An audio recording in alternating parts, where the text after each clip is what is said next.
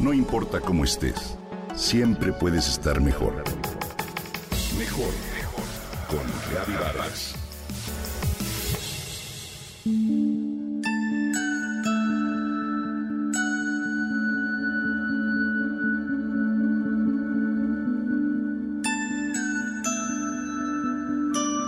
La novia se veía radiante.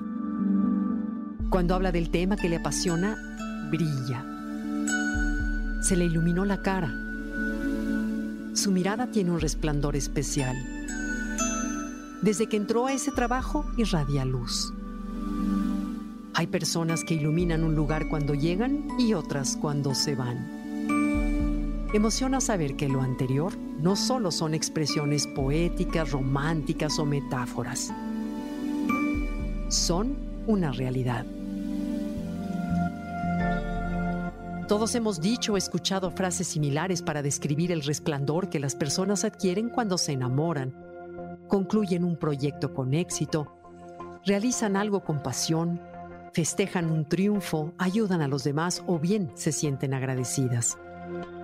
La ciencia moderna confirma ideas que la sabiduría antigua ya proponía.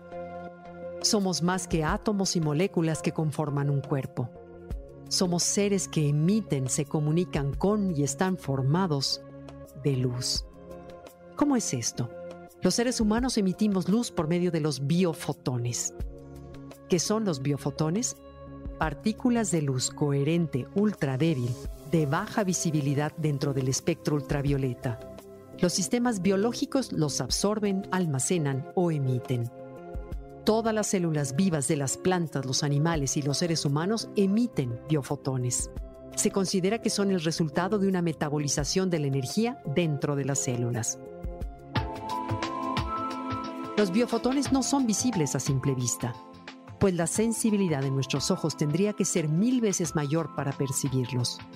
Pero, aunque imperceptibles, son esenciales para el buen funcionamiento de las células.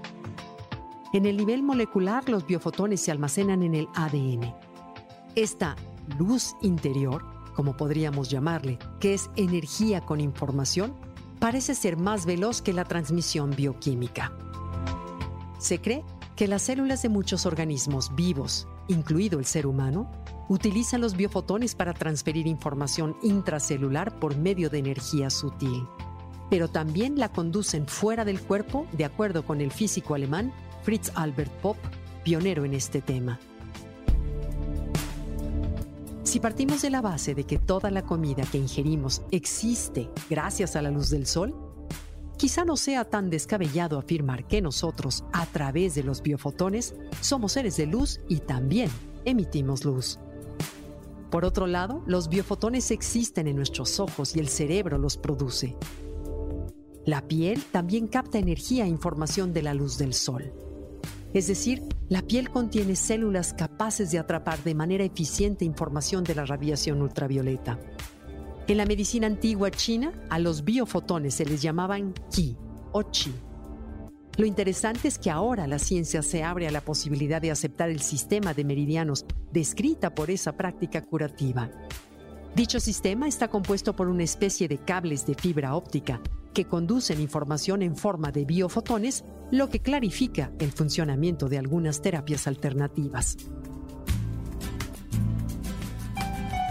Lo que me parece relevante de estos descubrimientos es que un estudio publicado en el periódico Investigación Clínica titulado Evidencia acerca del poder de la intención sostiene que los biofotones que el cuerpo emite y pueden producirse a partir de una intención mental y modular procesos fundamentales entre las células y la comunicación del ADN. La intención directa se manifiesta como energía eléctrica y magnética y produce un flujo ordenado de fotones. Nuestras intenciones parecen operar en frecuencias altas de coherencia capaces de cambiar la estructura molecular de la materia, comenta el artículo. En conclusión, la salud es un estado de comunicación perfecta entre los biofotones cómo recargarlos. Con alimentación sana, el consumo de mucha agua, ejercicio, pero sobre todo con amor, compasión, con agradecimiento y con acciones que beneficien a los demás.